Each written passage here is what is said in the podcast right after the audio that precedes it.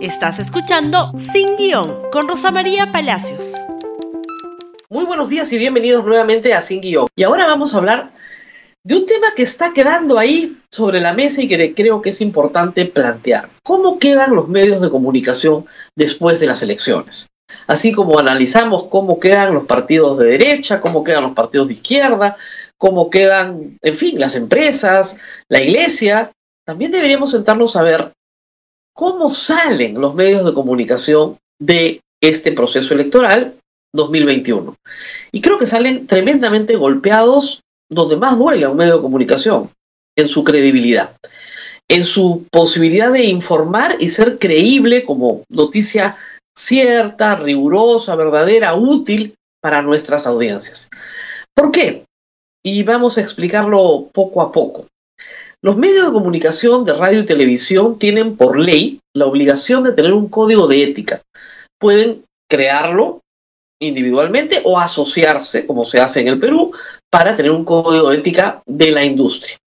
Pero también los medios de comunicación de prensa escrita tienen sus propios códigos de ética y los hacen obligatorios no solamente para los que participan en el medio, sino como una garantía frente al público de un bien muy importante que se llama autorregulación. La libertad de prensa es una libertad extraordinaria porque lo que hacemos es ser un balance al poder político. De ahí nuestra protección constitucional. La libertad de expresión no es solamente una libertad comercial, es una libertad política que nos permite enfrentar, ¿no es cierto?, la arbitrariedad, el abuso, llevar la voz de los que no tienen voz frente al poder. De ahí la necesidad de comprometernos con el público y la mejor forma de hacerlo es a través de la autorregulación. ¿Por qué? Porque si legislan sobre nuestro trabajo, probablemente quienes se sienten vigilados por nosotros, ¿no es cierto? La clase política, pues legislará de una manera por la cual ellos se benefician, pero no el público. Es decir, el control de contenidos ejercido desde el poder siempre termina en censura y la censura siempre perjudica al público. ¿Cuál es la solución en el mundo para que la prensa tenga alguna regulación, pero que a la vez pueda cumplir sus compromisos con el público sin la intervención de la política? La autorregulación. Pero la autorregulación tiene que ser un mecanismo eficiente. Cuando la autorregulación deja de ser un eh, mecanismo eficiente, tenemos los problemas que hemos tenido en esta campaña. ¿Cuál es el tema central? América Televisión y Canal N tienen unos principios rectores. Es un código de ética. Código de ética que se trabajó dentro del Grupo del Comercio desde fines del siglo pasado por Alejandro Miro Quesada, que se le puso mucho empeño, mucho debate, mucha discusión, principios rectores que son los principios rectores del Grupo del Comercio y de todos sus medios y que están publicados en su página web. Cualquiera puede acceder a ellos.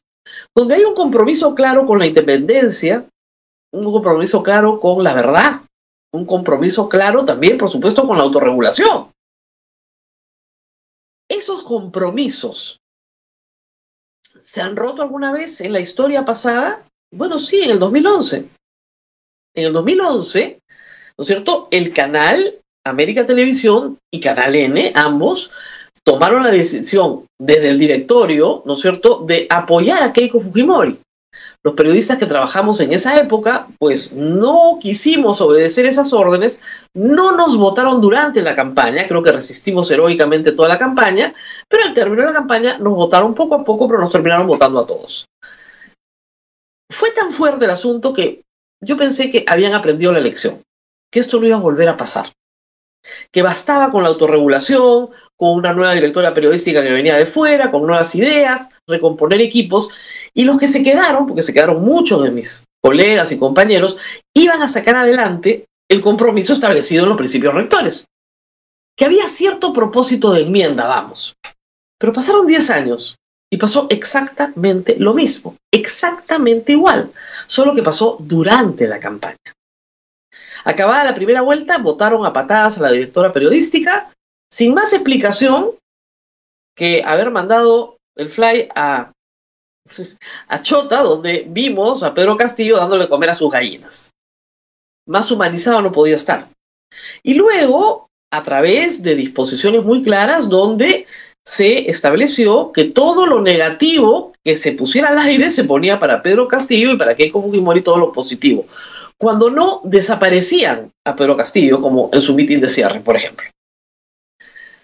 Ocho periodistas, dos productores, seis periodistas de cuarto poder, renunciaron a seguir trabajando en esas condiciones. Y renunciaron porque había una falta de respeto al público respecto a, la, a la autorregulación prometida. Si yo le prometo al público que voy a tener un contenido equilibrado, yo tengo que cumplir esa promesa.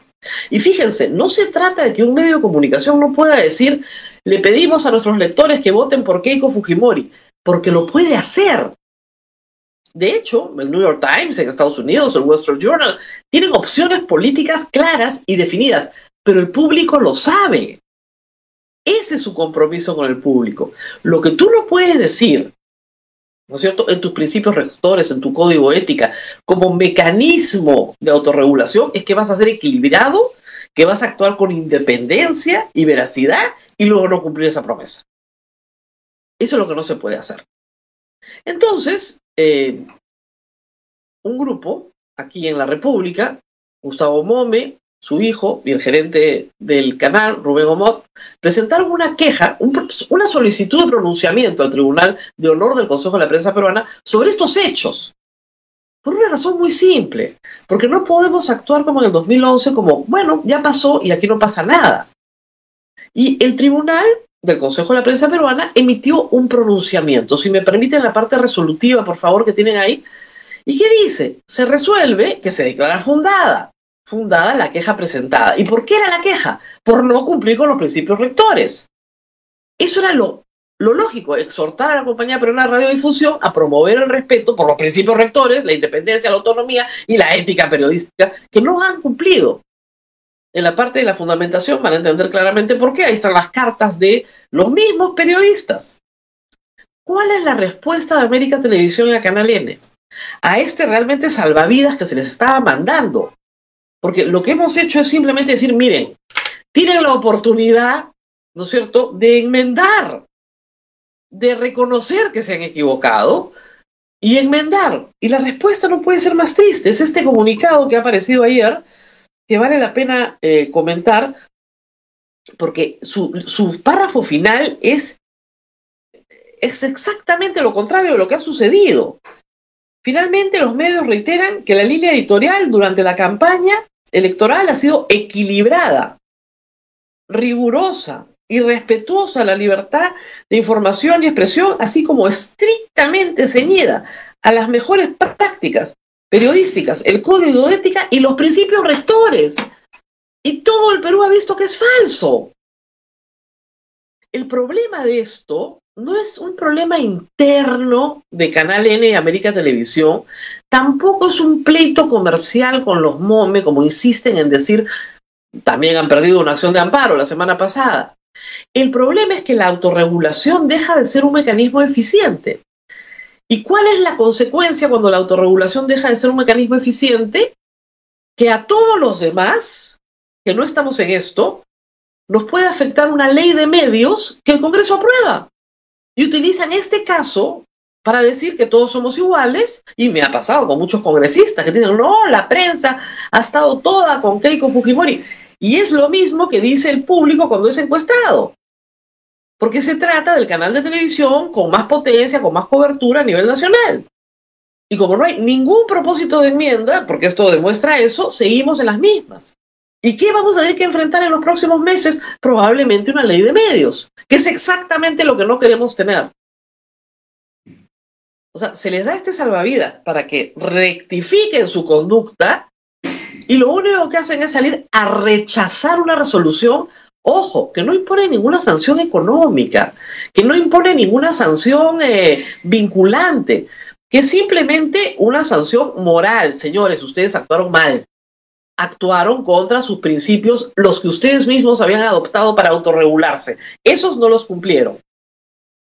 Y lo que estamos pidiendo es que publiquen esta resolución en un plazo de siete días, nada más. Si no la publican, la publican los demás medios. ¿Eso no pueden cumplirlo? no pueden dejar de mirarse el ombligo y ver la afectación a la credibilidad de todo el periodismo peruano por una conducta que no ha sido ética, reitero, si cambian los principios rectores y el comercio dice para sus medios, nosotros elegiremos un candidato en todas las elecciones y procuraremos persuadir a nuestra audiencia de que es el mejor candidato, no hay ningún problema, porque todo el mundo lo sabe. Lo que no pueden es decir que hay equilibrio, rigurosidad, cuando eso no es verdad. Ese es el problema. Y el problema, reitero, no es que afectan solamente a América Televisión, a Canal N, afectan a toda la prensa peruana. Esa es la razón por la cual yo informé ante el Tribunal de Honor, tuve ese honor y el tribunal recogió pues esto que les he contado. Y creo que debe hacerse público para que se sepa que sí hay una discusión interna dentro del periodismo peruano y que el periodismo peruano no es uno solo, que comete todo junto las mismas falsas éticas y que es bueno que comencemos a diferenciar porque tal vez nuestro error en el 2011 fue creer que nunca más iba a volver a pasar. Y fue un gran error, porque pasó idéntico. Y de verdad que no puede volver a pasar. Muchas eh, gracias por haber estado con nosotros. No se olviden de compartir este programa en Twitter, Facebook, Instagram y por supuesto en YouTube. Y nos vemos el día de mañana. Hasta pronto. Gracias por escuchar Sin Guión con Rosa María Palacios. Suscríbete para que disfrutes más contenidos.